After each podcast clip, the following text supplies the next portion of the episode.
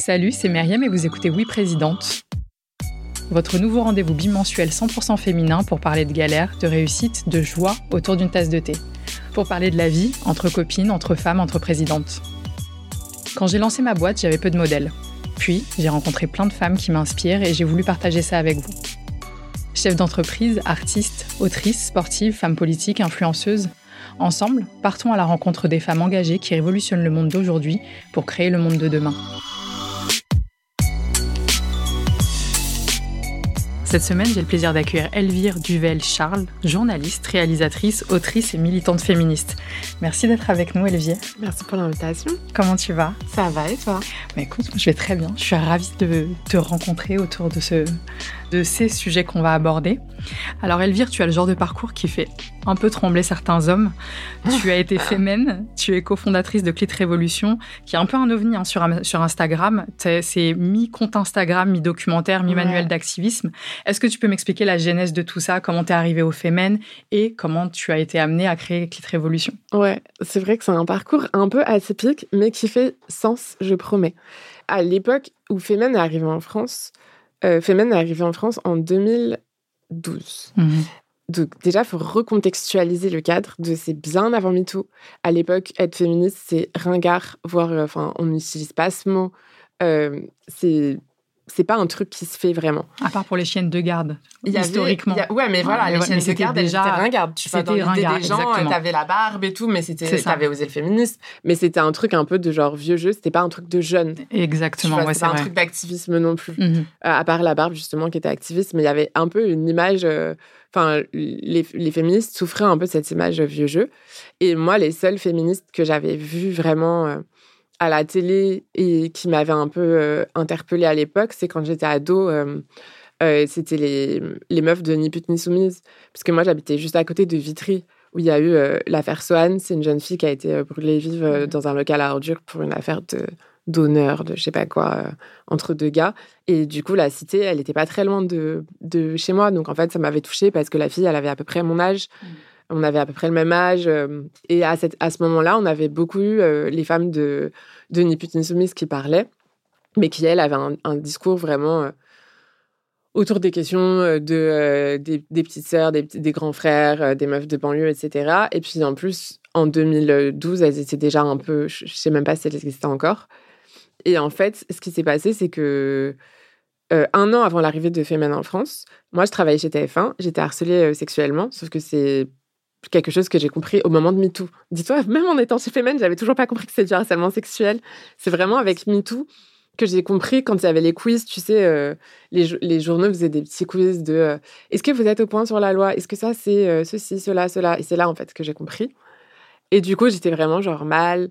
je rentrais chez moi tous les soirs, je pleurais. Et ma mère, elle me disait, c'est pas normal que tu sois dans cet état. Mais ma mère, je lui ai même pas dit que j'étais harcelée sexuellement. Je disais juste que ça se passait mal, que genre, enfin, parce que vraiment, j'avais honte? Comme c'était, bah non, c'est pas que j'avais honte, c'est que ça avait l'air tellement normal.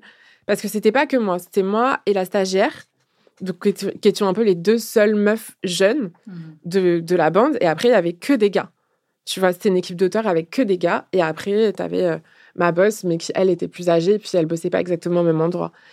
Et dis-toi que ces mecs étaient tellement, genre, en fait, c'était que des réflexions tout le temps, tout le temps, genre. Mais que moi, j'interprétais comme une espèce de drague, de blague. Mhm tu vois, mais tout le temps.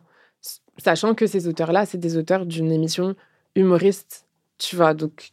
Oui, donc c'est l'humour, c'est pas, méchant, bien sûr. Bah c'est toujours la même chose. je t'offrirais tous les croissants du monde. Ah, mais qu'est-ce que tu fais avec ce mec? Tu serais tellement mieux avec moi.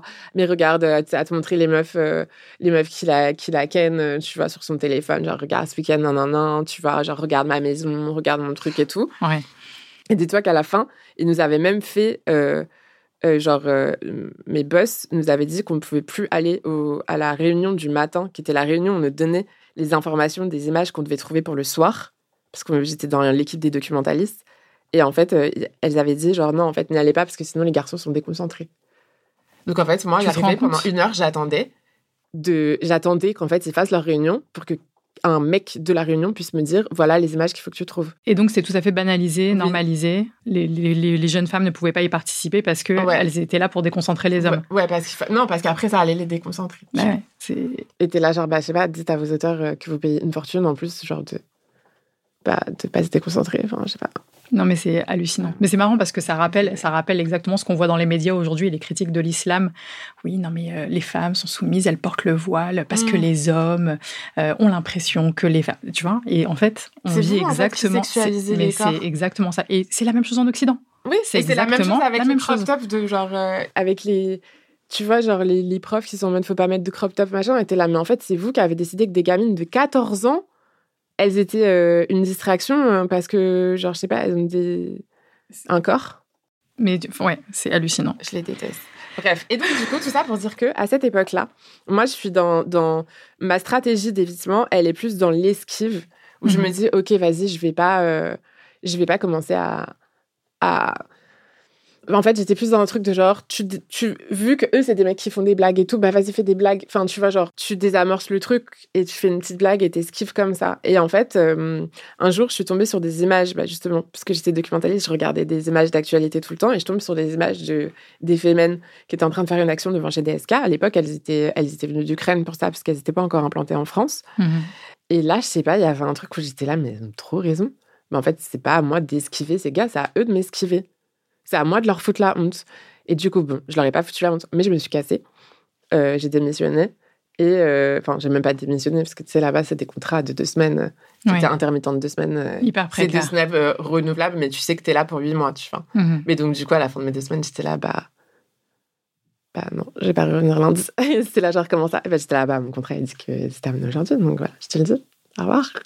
Ouais, alors c'est une victoire, mais en même temps, tu te rends compte que tu es obligé de faire une croix sur, sur peut-être un métier qui te passionne. après, c'était un job alimentaire. Mais oui, en effet, non, mais en effet, tu vois, en effet. C'est toi qui dois partir pour une euh, situation dont tu es totalement victime. Et c'est souvent le cas. Donc, c'est important de le souligner. Ça, c'est vrai. Mais du coup, ce qui s'est passé, c'est que derrière quelques mois plus tard, enfin un an plus tard, les Femens sont arrivés en France. Et donc, du coup, je les ai vus, je sais plus, dans le zapping ou je sais pas quoi. je les ai direct rejointes. Mais moi, à l'époque, maintenant, quand on dit Femen, tu vois un peu, genre, euh, la ligne politique, les, tu vois à peu près les grandes lignes. Mhm. Mais moi, à l'époque, euh, tout ce que j'ai vu, c'est le truc de DSK. J'ai vu qu'elles avaient coupé une croix euh, en soutien au Pussy Riot sur la place de Maiden à Kiev. Mhm. Mais c'est à peu près tout ce que j'ai vu des des femmes en fait. Il n'y a pas de. J'ai pas de pensée féministe. Euh, enfin, c'est un truc très intuitif. Je me rends pas compte du tout de la portée médiatique que ça va avoir. Et pour moi, c'est vraiment. Euh, en fait, j'entends Ina faire un interview et du coup, je vais sur Internet parce que là, il y avait marqué Femen. Parce que quand j'avais vu des images avant, il y avait juste marqué des féministes ukrainiennes. Donc, je savais même pas qui c'était. Ouais. Et donc là, je regarde et je trouve leur page Facebook euh, Femen France. Et elles étaient là, genre, on cherche, on cherche des meufs pour rejoindre l'armée enfin notre armée ou un truc comme ça. Et j'ai dit genre, I want to join the army. J'ai envoyé un mail à 2h du mat. Ina m'a répondu 4 minutes plus tard. Elle a fait, OK, viens demain, 14h, la voir moderne. Et je suis venue et elle m'a expliqué. Et j'étais là, genre, on a eu une discussion d'une demi-heure où je lui demandais enfin, en quoi ça consistait, enfin, leur histoire et tout. Et elle m'a demandé. Et genre, euh, une heure plus tard, j'étais en train de faire une photo euh, parce qu'il y avait le nouvel Ops qui venait. du coup, elles avaient besoin de meufs pour faire la photo et dire qu'elles arrivaient en France. Et je pense, deux semaines plus tard, je faisais ma première réaction. Mais je sais pas comment dire, à l'époque, c'était vraiment un truc. Mais d'ailleurs, elle me l'a dit, Ina, qui était donc euh, leader de Femen France. À l'époque, elle m'a dit, parce qu'on s'est un peu raconté, genre, les premières impressions qu'on l'avait l'une de l'autre et tout. Elle m'a dit, mais moi, je pensais vraiment que tu n'allais pas rester, parce que j'étais là, la meuf prend trop le truc à la légère, elle a pas compris les. Elle a pas compris en fait que c'était un truc genre fat. La portée du truc. Elle a cru que c'était genre l'atelier d'art plastique, tu vois, genre. Euh. non, mais comme tu dis, tu l'as fait de manière intuitive et, c'est ça qui est très fort. Et j'imagine que ça, après, euh, ça, a, ça, a renforcé euh, tes, valeurs, ton, ton, besoin de combat. Et... En fait, c'est une porte d'entrée. En fait, tu as des personnes qui rentrent dans le féminisme par la théorie et qui mhm. ont un peu plus de mal après à passer à l'action. Et tu as des personnes bah, typiquement, la plupart des féminines, c'est ça. Euh, la plupart des personnes qui ont participé au collage contre les féminicides, c'est ça. C'est-à-dire, en fait, c'est des personnes qui pas forcément les idées claires et les mots qui s'alignent les uns devant les autres, mais en fait, t'as pas besoin de ça pour euh, savoir que c'est pas normal et que tu es en colère. Et du coup, tu as une colère que t'arrives pas à. Tu as un sentiment d'injustice, en fait, que t'arrives pas forcément à expliquer, à être théorisé de manière hyper euh, euh, claire. Mais, mais du coup, il y a un truc de. Oui, en fait, le fait d'être. Enfin, moi, j'ai appris énormément en étant chez Femen. Je suis restée quatre ans là-bas. Mm-hmm. Et en fait, j'ai appris plein de choses parce qu'évidemment, tu vas aussi à des manifs, machin, donc tu rencontres aussi des personnes d'autres associations. Tu vas rencontrer, tu vois, d'autres types de personnes. Et, et du coup, bah, t'apprends des trucs. Parce qu'elle te dit, ah, mais tu sais que non, non, non. Puis au fur et à mesure, tu découvres des, des, des, penseuses et tu, au fur et à mesure, tu écoutes des podcasts et au fur et à mesure, tu lis des. Et puis tu changes de ligne, t'affines ta ligne politique. Tu, euh, Et du coup, tout ça pour dire que Sarah, euh, je l'ai rencontrée chez Femen, en fait. Euh, Sarah, qui est ma binôme de Clit Révolution, je l'ai rencontrée chez Femen. Et en fait, à l'époque, bah, nous, on était euh, partis de Femen, on était un peu en train de partir de Femen parce que, enfin, pour plein de raisons différentes, mais parce qu'en fait, les mœurs avaient évolué j'avais l'impression que j'avais plus grand chose à apporter et qu'il y avait plus grand chose à. Tu vois, qu'on avait. C'était un peu l'étape 1. Mm-hmm. Je dis toujours, genre, féminin, pour moi, c'est le marketing du féminisme. Donc, c'était vraiment le truc de genre, vous voulez pas parler de féminisme? Bim, on est sans nu on a fait, il y a des photos trop belles. Tu veux vendre ton journal, donc tu vas mettre notre photo. Donc tu vas devoir parler de féminisme parce que genre j'ai un slogan. Et c'était vraiment ça la stratégie. Mais hyper intelligent. Mais oui. Hyper intelligent et nécessaire au départ, comme pour toutes les causes. Tu vois, il faut, il faut que, il faut qu'il y ait un presque, c'est horrible de dire ça, mais un bon marketing autour. Mmh. Et donc c'est en ça qu'elle était très forte. Enfin, c'est du marketing, sauf que c'est pas pour vendre. Euh, et c'est pas pour faire du profit. C'est une forme de, enfin, c'est en tout cas, c'est les mêmes stratégies. C'est des stratégies de communication, c'est des stratégies de, de comment tu fais pour être euh, vu du plus grand nombre. C'est ce que font aujourd'hui beaucoup les écolos. Euh, tu vois, avec leurs actions, par exemple, dans des musées. Où genre tout le monde est en mode genre, oh my god, ils ont mis de la tomate sur, euh, telle, œuvre je sais pas quelle œuvre d'art.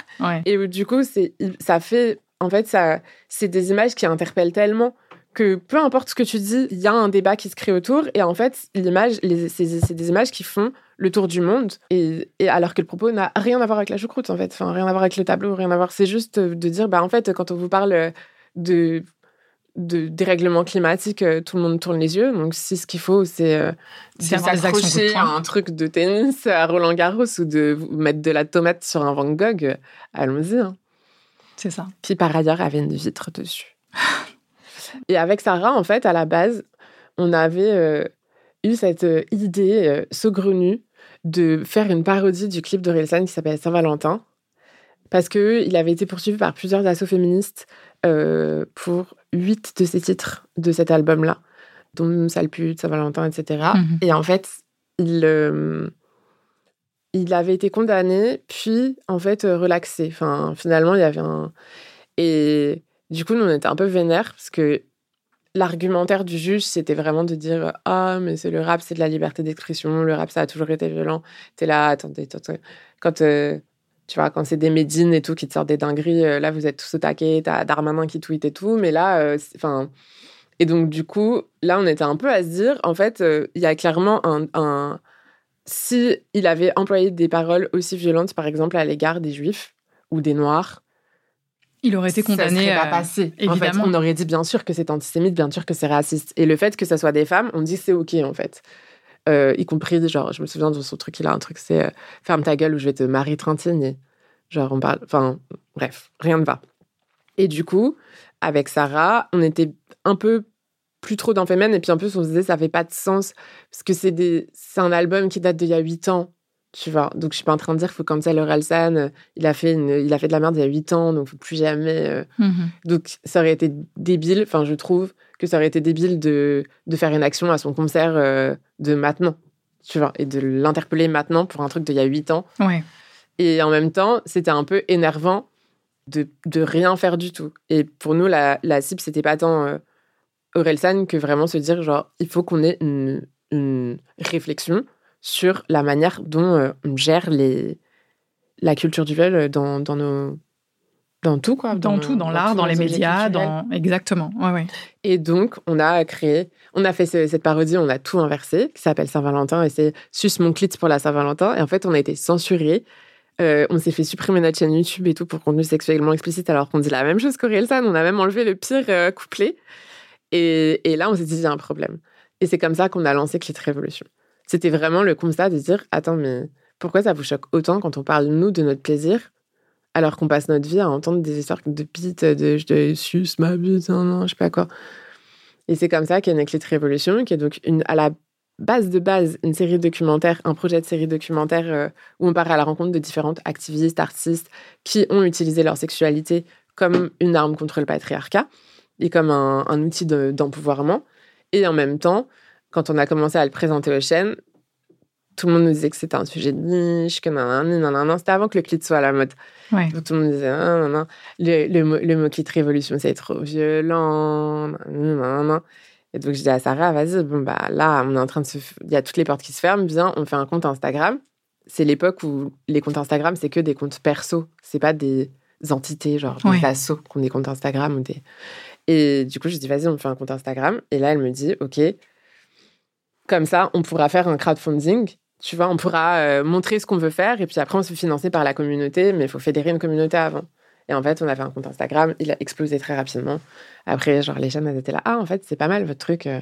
Puis après, tout le monde parlait de clits, clits, clits, clits, Tout le monde sortait des clits en manif, des clits en collier, des clits en sac. En tout, c'est devenu un objet de merchandising. Et c'est comme ça qu'est née Clit Révolution. Et, et, donc, on a fait notre série quand même. On a gardé le compte Instagram parce qu'on s'est rendu compte que c'était aussi un outil euh, militant hyper fort. Et on a euh, publié un an plus tard un manuel d'activiste parce que c'était une question qui revenait en permanence dans le DM et qu'on pouvait plus aider des meufs à monter des actions. On était là, genre, voilà tout ce qu'on sait sur l'activisme et toutes les méthodes qu'on connaît. Démerdez-vous. Et justement, alors, donc, tu as écrit, enfin, vous avez fait ce manuel-là, et tu as aussi écrit un livre sur le féminisme et les réseaux sociaux. Donc là, on est en train justement de mm. parler des réseaux sociaux. Le, livre s'intitule Féminisme et réseaux sociaux, une histoire d'amour et de haine. Parce que on sait ce mm. que sont les réseaux sociaux aujourd'hui. On en connaît toutes les, tous les côtés hyper positifs, parce qu'il y a des côtés positifs aux réseaux sociaux. Ça mm-hmm. permet aux petites voix de se faire entendre par le plus grand nombre. Mais ça a aussi des côtés hyper délétères. Ça, on, le sait tous. Est-ce que, est que tu peux nous raconter pourquoi tu pourquoi as été amené à écrire ce livre et euh, quelles en ont été les raisons? En fait, c'est parti un peu d'un hasard dans le sens où, pendant cette période où on, on attendait de pouvoir financer Clit Révolution, j'étais dans une phase où c'était un peu compliqué parce qu'on attendait d'avoir le oui du CNC et en même temps, on, du coup, je pouvais pas commencer, on pouvait pas continuer d'avancer tant qu'on n'avait pas le oui, mais dès qu'il disait oui, il fallait qu'on parte en tournage. Donc, je pouvais pas m'engager à prendre un autre travail. Je pouvais pas faire grand chose et du coup, je me suis dit, je vais péter un câble, donc je vais m'inscrire en master, euh, en master genre à Paris 8. Comme ça, je fais des cours j'y vais. Et puis, en fait, le moment où j'ai besoin de partir en tournage, je pars et tant pis, je finis pas mon master. Sauf qu'en fait, j'ai trop kiffé. Donc, du coup, j'ai fait les deux. Enfin, on a tourné Clit Révolution et j'ai suivi mon master en même temps. Mais du coup, dans le cadre de ce master, il fallait faire un mémoire. Mhm. Et bah, j'avais clairement pas le temps d'aller chercher un nouveau terrain. Donc, je me suis dit, il faut que j'étudie un terrain que je connaisse déjà, où j'ai déjà les accès. Et je me suis dit, OK, les féministes sexos sur Instagram. Et c'est comme ça que j'ai commencé, en fait. Et hum, à la base, moi, ce que je voulais faire, c'était juste comparer euh, nos pratiques. C'était un truc hyper positif de comparer nos pratiques aux pratiques du, du, mouvement qu'on appelle le self-help, qui est les pratiques dans les années 70, où les femmes s'échangeaient euh, leurs expériences empiriques et pouvaient se, s'auto, euh, tu vois, s'auto-explorer, regarder leur col de l'utérus, etc. Et du coup, je voulais un peu c'était un truc de partage d'expérience et de cercle de parole et je trouvais ça intéressant parce que je trouvais que les comptes Instagram sexo féministe, il fonctionnait beaucoup en fait basé sur l'échange de témoignages et le repartage de témoignages. Et puis en fait, en commençant à, à faire des entretiens avec différentes potes qui ont des comptes euh, Instagram sexo, tu vois, je me suis rendu compte qu'en fait, c'était devenu cata. Et que c'était devenu cata, qu'en fait, euh, il y en a la moitié, elles sont traumatisées euh, pour plein de raisons différentes, que ça soit la haine sur les réseaux, la haine en ligne, que ça soit les, les algorithmes qui du coup vont euh, censurer les corps et censurer les paroles sur ces questions-là, que ça soit aussi les algorithmes qui poussent à produire de plus en plus, ce qui fait que le contenu est de moins en moins qualitatif et que tu sais plus si tu produis parce que tu as envie de dire quelque chose ou parce que tu... C'était euh, Léa de Merci beaucoup qui me disait ça. Elle me disait, je, je ne sais plus si je dois écrire ce que je veux dire, ce que je veux raconter, ou écrire ce que les gens veulent lire de moi, ou écrire ce que l'algorithme veut lire de moi. Et tu rentres dans un cercle très vicieux en fait, parce que tu veux que tes messages aient de la portée, donc tu essayes de rentrer dans ce truc de euh, il faut satisfaire l'algorithme euh, à tout prix, et finalement tu t'y perds. Et euh, moi je connais pas mal de personnes effectivement qui ont, qui ont fait vraiment des burn-out et qui se sont dit mais j'arrête les réseaux sociaux, parce qu'en fait c'est pas ce que je venais chercher à la base, et ce que, surtout c'est, ce n'est absolument pas ce, ce que je voulais apporter. Et ça te formate, ça te bride. Et ça te, mais c'est ça, c'est qu'au mm. final ça te bride. Et il y a aussi ce truc-là de. Euh, tu vois, tu disais tout à l'heure que, que les aspects positifs, c'est que ça permettait à des petites voix de devenir grandes et d'avoir de l'écho. Et je pense que c'était le cas et que ça l'est plus aujourd'hui, en fait.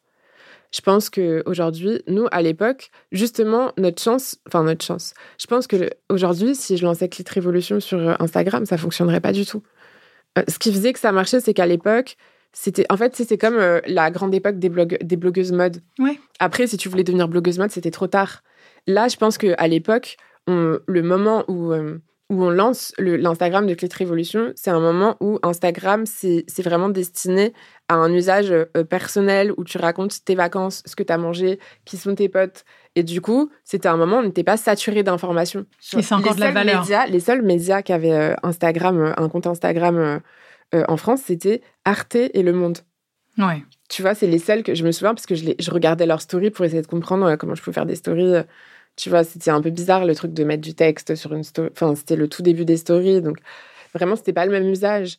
Et donc, ce qui a fait que le compte, enfin, que ces comptes-là, ils ont beaucoup pris, c'est aussi qu'ils ils étaient, ils s'inscrivaient dans une époque où on s'exprimait surtout sur Twitter, en fait, ou sur Facebook.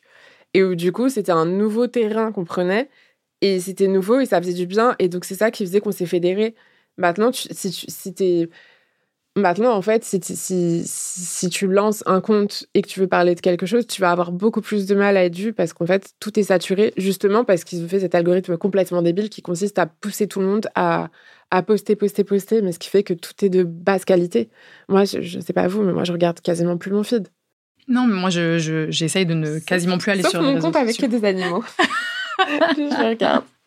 Non, mais c'est vrai, aujourd'hui, c'est un peu le les réseaux sociaux, c'est un peu la fange. Enfin, il y a des choses de grande qualité, mais, mais tout le monde, j'ai l'impression que c'est le nouveau média. Enfin, les réseaux sociaux sont les nouveaux médias et les gens prennent les informations là-dessus et t'as tout et n'importe quoi. Du coup, tout le monde devient hyper méfiant. À l'origine, comme tu le dis, c'était vraiment du contenu de qualité avec euh, avec un réel désir de faire passer des infos, de faire passer euh, euh, une émotion, de voilà, quel que soit le, c'était quelque chose de d'hyper authentique au départ les réseaux sociaux.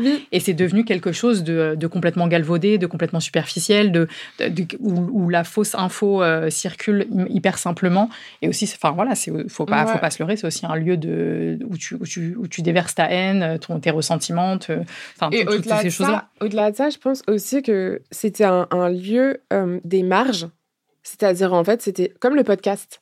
C'est exactement la même chose que l'histoire du podcast. C'est-à-dire, en fait, c'est une histoire de porter la voix des marges.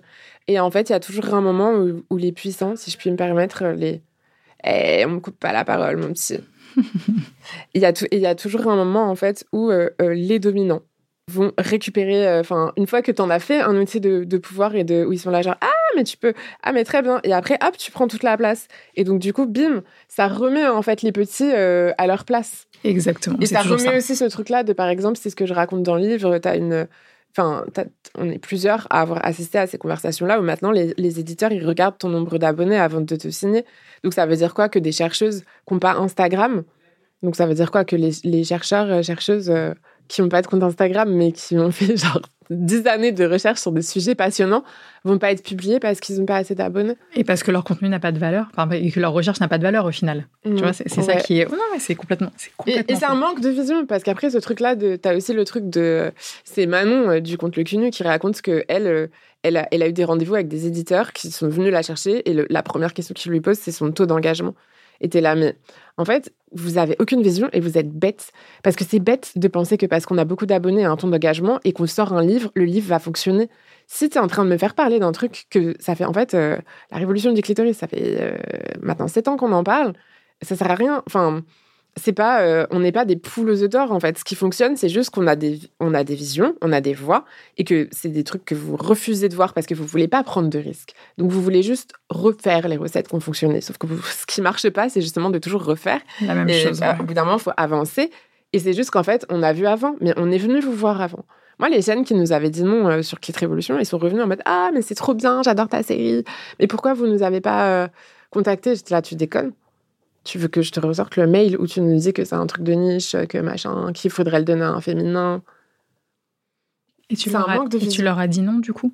Bah, je leur ai dit. Non, je leur ai dit, bah, si, je vous ai écrit. Et, euh, enfin, oui, j'ai bien pointé du doigt le fait que c'est pas nous qui avons pas pensé à les, à les contacter, c'est eux qui, à l'époque, avaient un manque de, de vision. C'est ça. Je voudrais revenir sur un truc euh, dont tu as parlé tout à l'heure et qui nous fait un petit peu changer ce sujet, mais tu parlais des grands qui arrivaient sur les réseaux sociaux, des, très gros groupes, etc., qui arrivaient sur les réseaux sociaux et du coup qui remettaient les petits à leur place. Euh, moi, c'est quelque chose que j'ai vécu. Tu sais, quand j'ai donc j'ai créé ma marque, Madame la Présidente, qui a six ans aujourd'hui, et c'est clairement clairement grâce aux réseaux sociaux que qu'on s'est fait connaître. C'est grâce à rien d'autre. Et c'est vrai que depuis quelques années, bah, les grands les gros, les énormes groupes avec leurs millions d'euros, etc., sont arrivés sur les réseaux sociaux et ont totalement changé la donne. Mais, mais vraiment à, au, niveau les plus, euh, les, plus profonds, ça, a clairement changé euh, les choses pour des petites marques comme la mienne, pour des petits comptes, etc. Et euh, moi, il y a quelque chose qui me, qui me frappe beaucoup depuis quelques années. Donc, tu sais, moi, quand j'ai créé ma marque, alors, on fait des produits pour les cheveux naturel, etc. Et, l'idée, c'était de montrer aux femmes qu'on pouvait s'accepter tel qu'on est, quel que soit son type de cheveux. Parce que moi, je suis quelqu'un qui... Je, suis persuadée que le cheveu, ça a une portée très sociologique. Plus, c'est pas seulement de la beauté.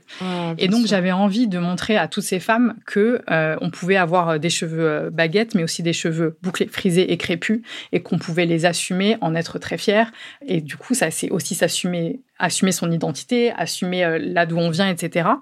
Et depuis quelques années, comme pas mal de marques ont été, pas mal de très grosses marques qui étaient clairement, euh, alors j'irai pas jusqu'à raciste, mais qui, qui mhm. écartait tout On peut dire raciste aussi, hein, il y en a des racistes, on peut le dire. Il y en a, il y en a pas mal et elles ont été épinglées d'ailleurs depuis, mais il y a il y avait ce manque de représentation, cette mhm. non-représentation ah, des personnes, des personnes euh, héritières de l'immigration, racisées, tout ce que tu veux. Et aujourd'hui, depuis deux ans, je vois des marques énormes qui mettent en avant euh, des femmes d'origine maghrébine, des femmes, des femmes noires, etc., des marques de luxe, des marques dans la cosmétique. Ouais, ça y en a la mode.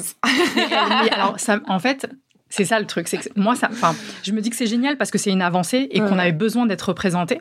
Et d'un autre côté, ça me, franchement, ça me, ça me hérisse parce que je me dis que c'est que du marketing et que le, si tu grattes un petit peu, il y a absolument rien de profond. C'est juste, ok, on veut pas, on veut pas être euh, taxé de raciste, et c'est ce qui fonctionne en ce moment, donc on le fait. Et j'aimerais bien avoir ton avis là-dessus. Bah, je pense déjà que ça va faire comme avec les grosses, c'est-à-dire à, n'importe quel moment on les, on les sort du podium. Tu vois, il y a une année comme ça, on était là genre ah ouais, en fait, body positive. Mais c'est intéressant parce que c'est des c'est des réflexions pour le coup qui viennent des réseaux sociaux. C'est-à-dire en fait, c'est les réseaux sociaux qui ont euh, fait vraiment un, un gros travail de, de pointage du doigt des marques et de pushing en disant en fait arrêtez de ne mettre que des meufs uniformes blanches toutes pareilles toutes maigres toutes euh, toutes identiques en fait les unes aux autres. Euh, mettez des meufs qui ressemblent à nous. Et en fait t'as peu de marques qui font ça tu vois à part euh, Dove tu vois. Moi c'est la seule marque que je puisse citer de quand j'étais petite où je voyais des filles un peu normales qu'il a fait depuis qu'il fait depuis très longtemps effectivement qu'il a toujours fait ouais, je pense. Et mais mais à part ça t'as tu as eu un moment où, du coup, comme il y a plein de meufs qui ont commencé justement à se montrer sur les réseaux et qui sont devenues des influenceuses, qui étaient justement influenceuses beauté, mode, lifestyle, avec des corps différents, des origines différentes, des meufs voilées, des meufs pas voilées, etc. D'un coup, c'est devenu, en fait, c'est c'est le fameux euh, la banlieue influence Paname, Paname influence le monde. C'est un peu les réseaux sociaux influencent l'industrie de la mode ou la rue influence l'industrie de la mode et du coup la mode influence le reste du monde.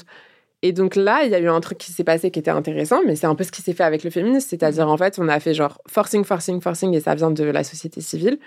Et au bout d'un moment, ils sont là genre ah ben en fait, vous nous achetez plus nos trucs parce que vous nous avez cancel parce que euh, typiquement Victoria's Secret, genre ah, vous achetez plus nos trucs parce qu'on est sexiste.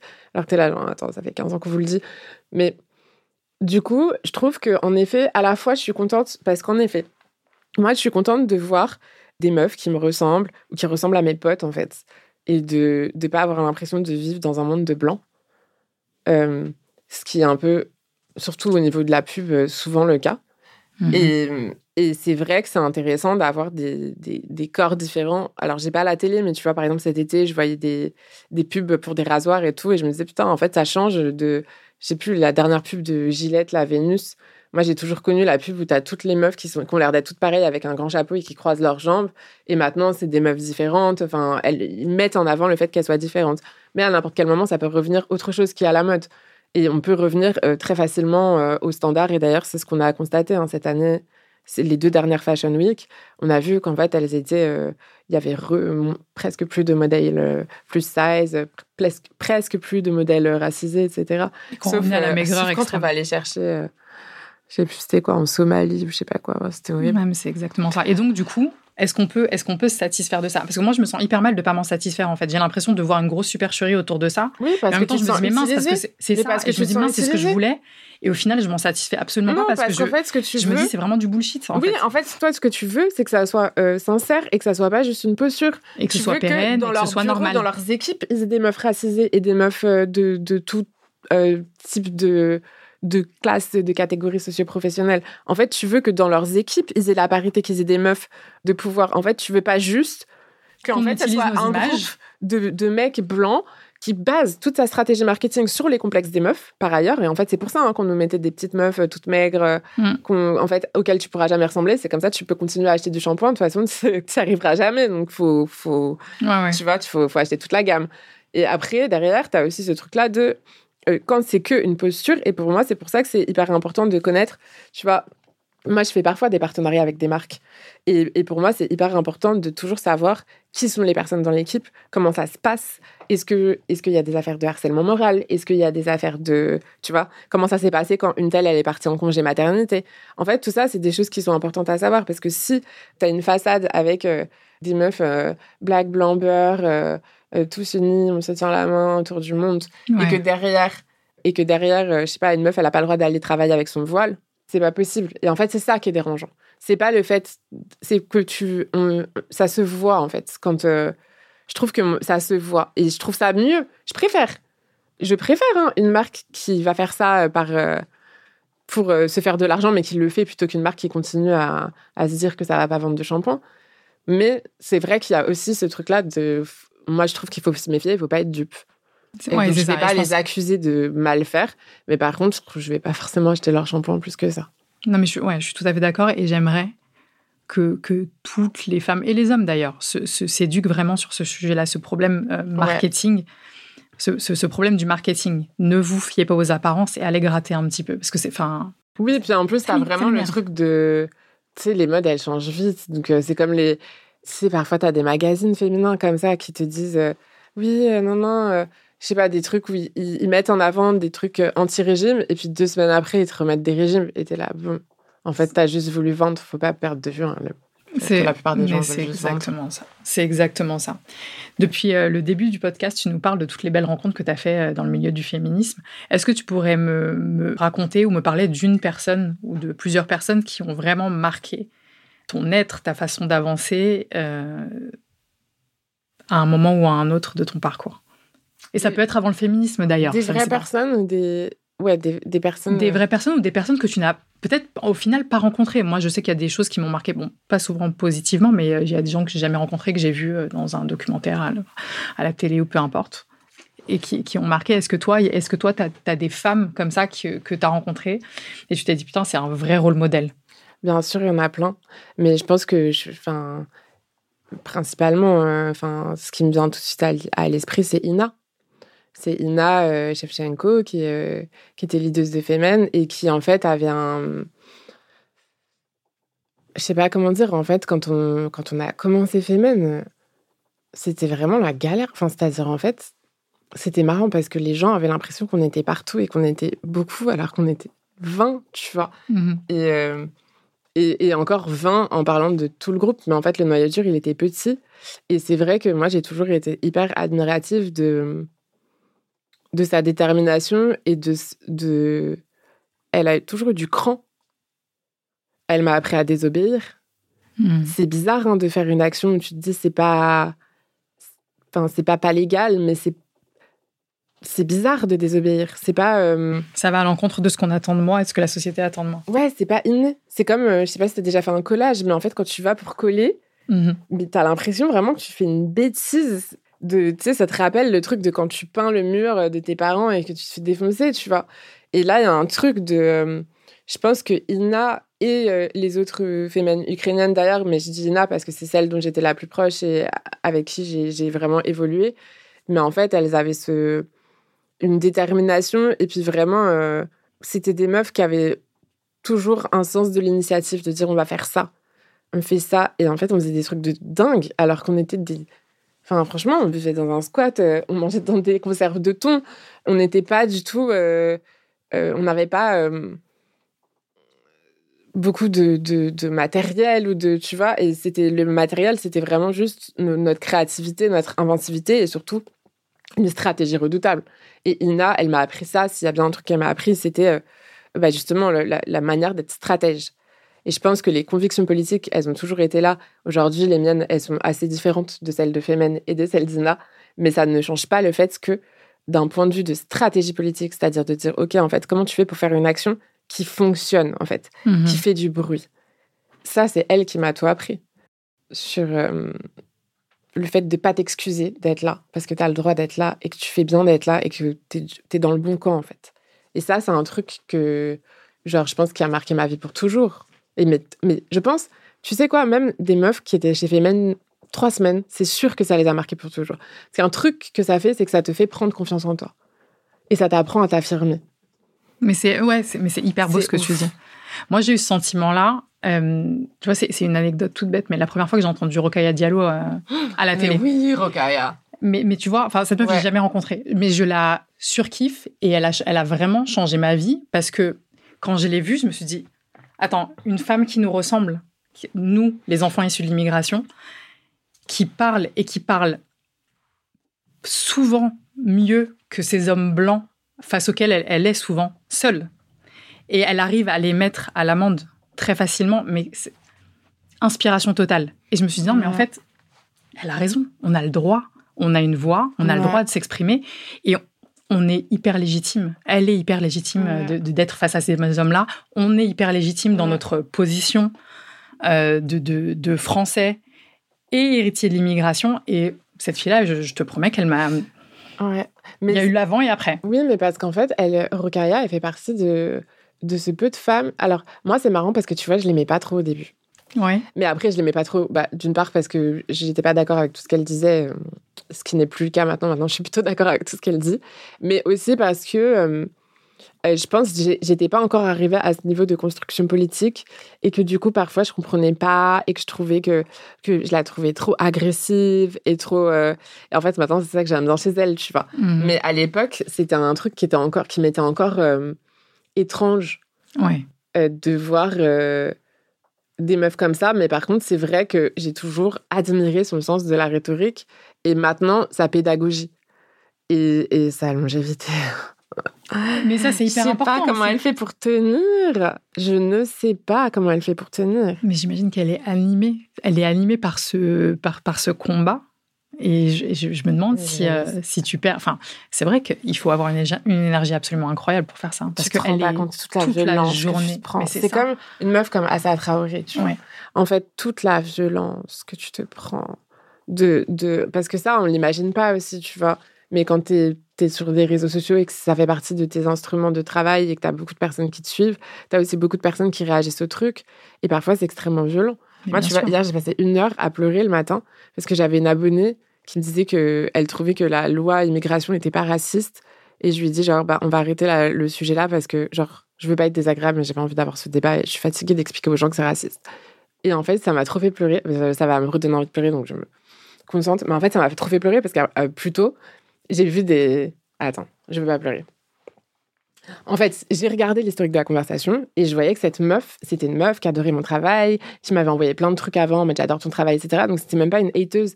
Le fait de me dire, OK, en fait, t'as des personnes qui suivent Clé Révolution depuis plus de cinq ans, tu vois, qui sont bienveillantes et qui, en fait, euh, sont racistes, en fait, sans le savoir. C'est-à-dire, en fait, qui ne voient pas où est le racisme de, pas compte, de, trucs qui sont éminemment racistes. Mais en fait, moi, ça me détruit. Et du coup, des meufs comme Assa ou comme Rokaya qui font ça mais genre au quotidien, c'est leur sujet principal. Je sais pas comment elles font.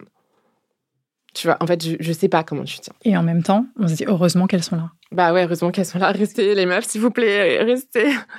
Heureusement qu'elles sont là, mais il en faut d'autres et surtout, il faut. Euh, faut qu'on s'organise, faut qu'on se fédère, etc. Mais c'est, enfin, moi, je trouve ça extrêmement compliqué. Parce que autant le féminisme, je me sentais isolée, enfin, je me sentais pas isolée, mais t'étais un peu isolée, tu vois, quand j'ai commencé Fémène et tout, c'était un peu bizarre, mais mais les gens, ça les amuse. Et bon, évidemment, tu fais face à des violences et tout, mais je sais pas comment dire, on est quand même beaucoup plus nombreuses à serrer les coudes. Autant sur ces questions-là, tu es là, genre, en fait, euh, j'ai l'impression qu'on est 10, quoi. Et c'est horrible. Enfin, ce sentiment-là d'isolement, il est horrible sur tous les plans. De, tu vois, genre, moi, cet été, j'étais au au, fond du seau, tu vois, le truc de Naël, de voir les réactions des gens. Mais des gens qui font partie de ma communauté, enfin, des, gens de la sphère féministe, en fait, qui, disent des trucs où j'étais là. À quelle heure on demande qu'est-ce qu'ils faisaient dans la voiture? Est-ce que tu demandes. on, a, on a assimilé le fait qu'on va pas demander qu'est-ce qu'elle faisait à cette heure-ci en mini-jupe? C'est pas la question. Mais c'est exactement ça, c'est que tu peux faire partie d'un groupe qui partage tes idées, qui partage tes idées sur un sujet, mais au final, tu te rends compte que tu es très très seul, surtout, mais c'est triste à dire, mais surtout quand il s'agit du racisme. Parce qu'en fait, tu as, énormément de gens en France qui sont racistes, mais qui ne s'en rendent pas compte parce que c'est quelque chose qui est ancré, qui, qui, dans, lequel ils ont grandi, etc. Ils ne s'estiment pas racistes, mais ils trouvent tout à fait légitime voilà, de remettre en question euh, la mort de Naël, de remettre en question énormément de, de, choses à ce sujet-là. Et, ils ont la critique hyper facile. Enfin, tu vois, moi, j'ai des gens de mon entourage, je, je suis euh, musulmane. Ah, je suis musulmane. J'ai des gens très proches de moi bien gaulois, tu des amis très proches, qui ont des réflexions de temps en temps. Et j'en ai, le souffle coupé. Et quand je leur explique, après, effectivement, ils s'excusent et ils, enfin, ils ont l'air de comprendre la bêtise, mais, mais c'est tellement ancré que, voilà, tu peux faire partie, encore une fois, d'un groupe, quel qu'il soit, le féminisme ou autre chose, ou d'un groupe politique, tu vois, un socialiste, ce que tu veux au final, tu te rends compte qu'il y a, il y a des. Les racistes, les islamophobes, ils sont toujours quelque part. Et surtout, ils sont pas. Parce qu'en fait, je pense qu'il y a un peu cette image-là, quand tu dis raciste, t'imagines, tu sais, genre, euh, les gars euh, qui, qui criaient des bruits de singe à Christiane Taubira. Non, non, en fait. Enfin, c'est, c'est beaucoup plus subtil que ça, en fait. Exactement. C'est aussi. Euh, enfin, c'est. Bref, ça me déprime. Arrêtez d'être raciste, éduquez-vous. Lisez Belle Hooks, s'il vous plaît. Merci cordialement. Mais lisez, ouais, lisez euh, ça, lisez Franz Fanon. Enfin, il y, a tellement, il y a tellement de choses à lire. Mais éduquez, les les gens autour de vous, éduquez vos enfants, s'il vous plaît. Et surtout, arrêtez de dire aux gens racisés que c'est pas raciste. En fait, moi, c'est ça qui me rend ouf. C'est genre, mais non, c'est pas raciste. Et t'es là, ta gueule, ta gueule, je t'en foutre une. Vas-y, je vais. Faudra couper cette partie parce que là, je suis trop agressive. Après, on va dire angry. Euh, Angry Brown Woman.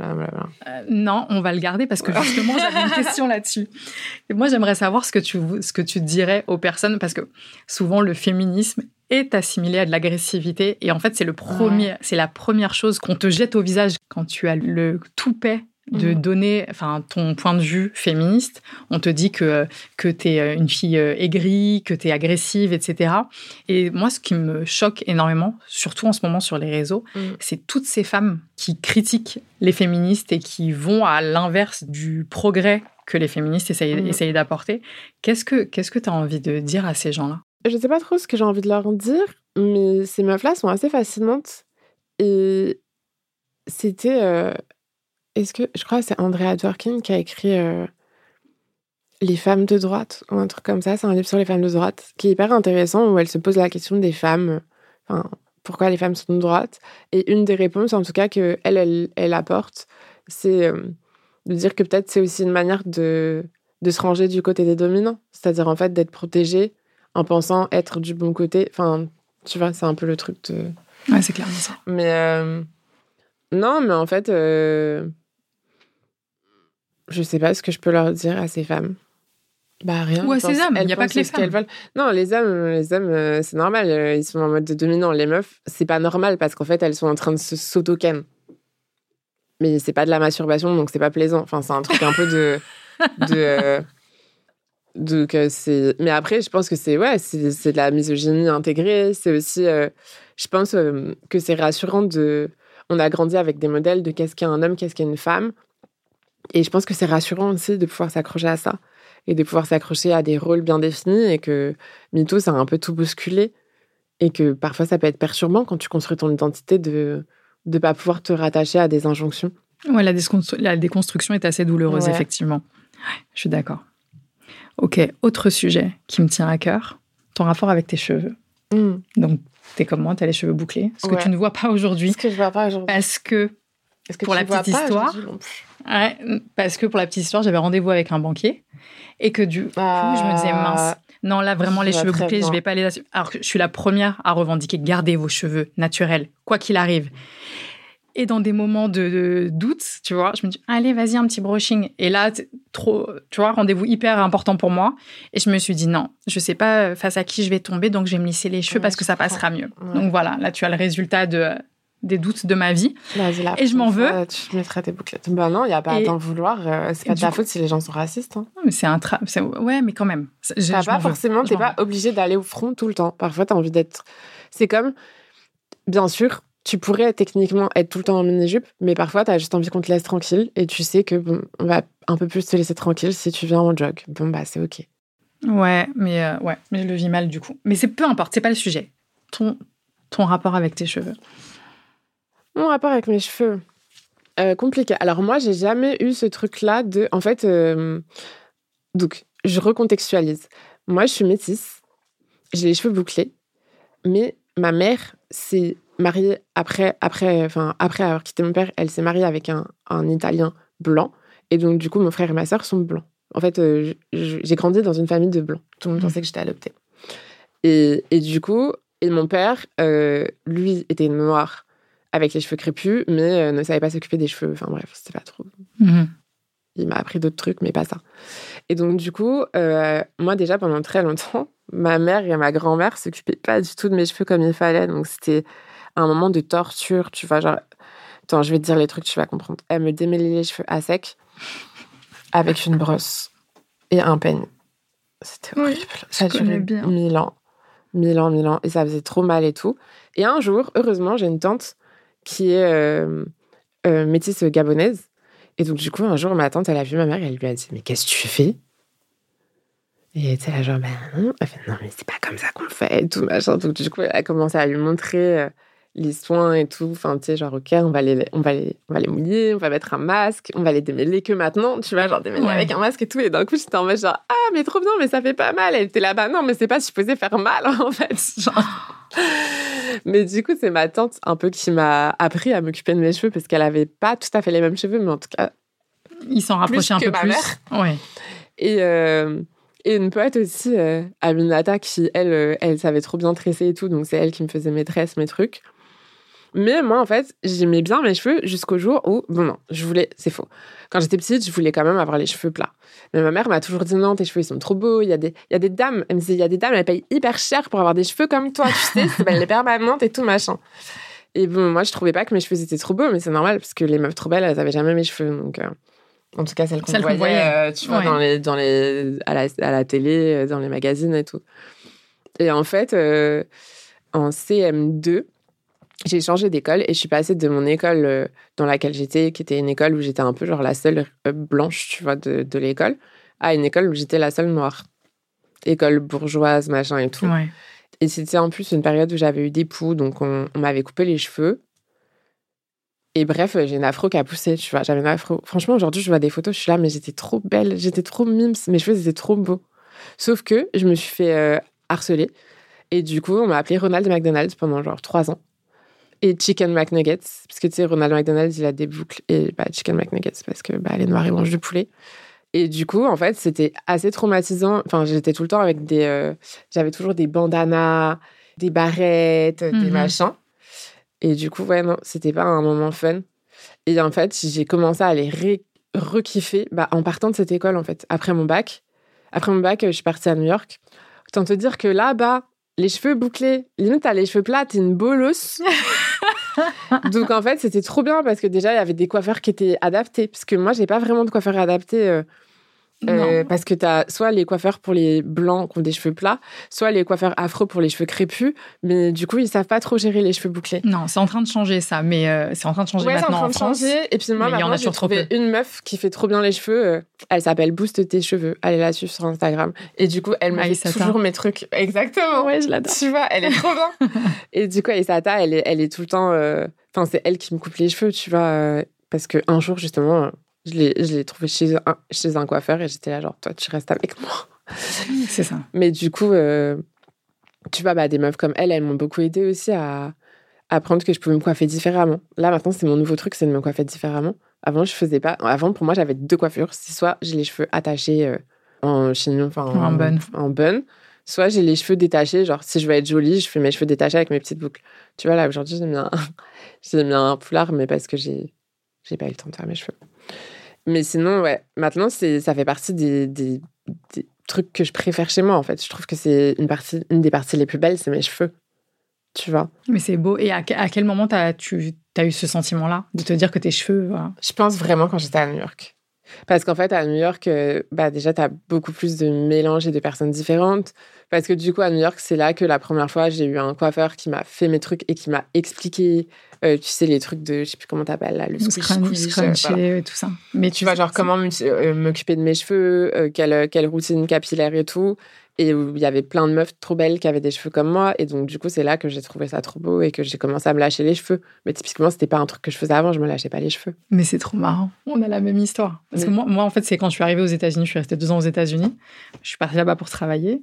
Et c'est là que j'ai appris à aimer mes cheveux bouclés. Avant, je les avais toujours. Moi, je travaille dans l'art et j'ai pas le droit d'avoir les cheveux bouclés. Le peu de fois où j'y allais, euh, je, te passe euh, les, détails, mais genre j'avais le droit. Alors, alors c'est l'Aïd. Euh, mmh.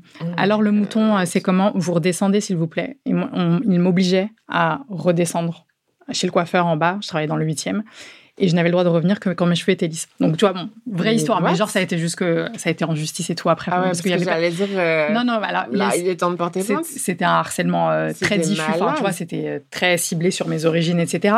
Mais, mais donc j'avais absolument pas le droit d'avoir les cheveux bouclés. Donc moi, en fait, j'ai toujours eu les cheveux lisses et je suis arrivée aux États-Unis pour bosser dans l'art. Donc même domaine. Et là, je rencontre que des filles aux cheveux bouclés, frisés, crépus, qui kiffent leurs cheveux, qui sont sublimes, qui sont, qui sont regardées et admirées parce qu'elles ont des beaux cheveux. Ouais et qui savent en prendre soin naturellement. Mais genre, ça a été complètement révélateur pour moi. Ça a changé ma vision de ma personne. Ça a changé, euh, ça a tout changé. Et c'est comme ça, quand je suis rentrée en France deux ans après, que j'ai créé Madame la Présidente. C'est ce passage aux États-Unis, mmh. ça a été euh, un changement de vie total pour moi. Et c'est trop marrant que tu racontes ça parce que je, tes paroles sont les miennes en fait. Ouais, mais je te comprends à 100%. En fait, en plus, là-bas, c'est un endroit où hum, tu peux vraiment, t'es accepté pour quitter et tu t'habilles comme tu veux. Tu... Il y a un truc de. À la fois, tout le monde te regarde et personne te regarde. C'est exactement euh, moi, ça m'est arrivé de même revenir du tournage et tout, où tu avais des acteurs qui avaient encore de la peinture et tout, mais personne ne les calculait. Et en même temps, tu as toujours quelqu'un pour te faire un sourire, tu as toujours quelqu'un pour te faire un, compliment, Qui est pas juste de l'ordre du harcèlement, c'est vraiment le truc, genre, on te le donne, genre, Hello Sunshine et tout, genre, Best Hairs of New York. Et t'es là, genre, OK. Et, ça vient de femmes aussi. Euh, oui, beaucoup de, meufs. Tu vois et, du coup, il y a vraiment cette culture-là qui fait que tu te sens bien dans tes pompes. Et moi, mais même euh, sur plein d'autres trucs, sur ma manière de m'habiller et tout, New York, pour moi, c'était un endroit euh, où j'ai pu tester plein de choses. Et j'ai vachement pris confiance en moi aussi, comme ça. Et où, en effet, il y avait un. Ouais, il y a, un, mix social qui est différent et qui fait que que ouais que les meufs métisses c'est pas forcément euh, tu vois c'est pas forcément connoté quoi que ce soit en fait les meufs métisses elles peuvent être tout ce qu'elles veulent et t'as plein de meufs trop cool qui ont des cheveux bouclés t'as des boss qui sont avec des cheveux bouclés et t'as aussi des femmes de ménage qui ont les cheveux bouclés et c'était là genre en fait c'est juste on a des beaux cheveux c'est comme ça c'est pas c'est ok. Pas... Mais c'est vrai que moi, c'est marrant ce que tu dis sur. Enfin, c'est pas marrant, c'est triste. Mais sur les cheveux lisses, parce que moi, je sais que quand j'étais euh, bah, justement jeune et que je voulais faire des petits jobs, tu vois, pour gagner de l'argent et tout, je passais, euh, je voulais être hôtesse d'accueil et du coup, je faisais à chaque fois les entretiens et tout et je les avais jamais, je comprenais pas. Et un jour, c'est une pote qui était un peu dans les mêmes euh, bails euh, que moi qui m'a dit c'est parce qu'il faut que tu lisses tes cheveux.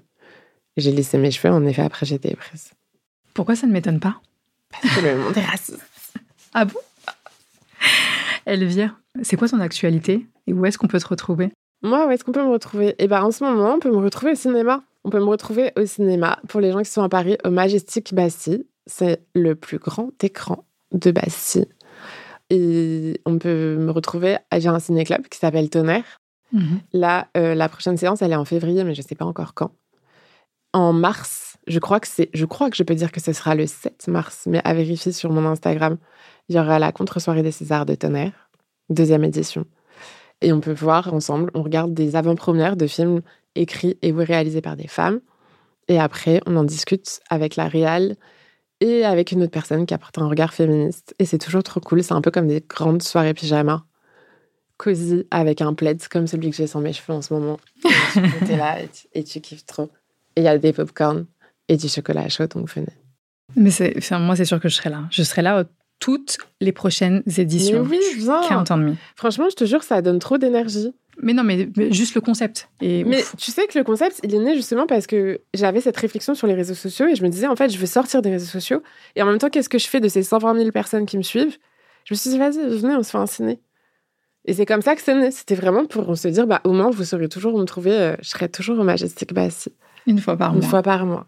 Ah, c'est trop, mais j'aime trop. J'aime trop et voilà, maintenant je, je, serai là à chaque fois. C'est trop cute, t'as des gens, ils, déposent des cadeaux et tout à la caisse, genre pendant le mois et tout. Ils me déposent des trucs, même parfois, genre une fois, il y a une meuf, enfin la meuf du cinéma, elle me dit Elvire, il y a quelqu'un qui t'a déposé un livre. Et c'est une meuf qui avait lu un livre qui trouvait trop cool. Elle était là, genre, ah, faut que je fasse lire Elvire. Et elle l'a déposé au Majestic Bassy. J'étais là, ok, c'est vraiment ma chambre.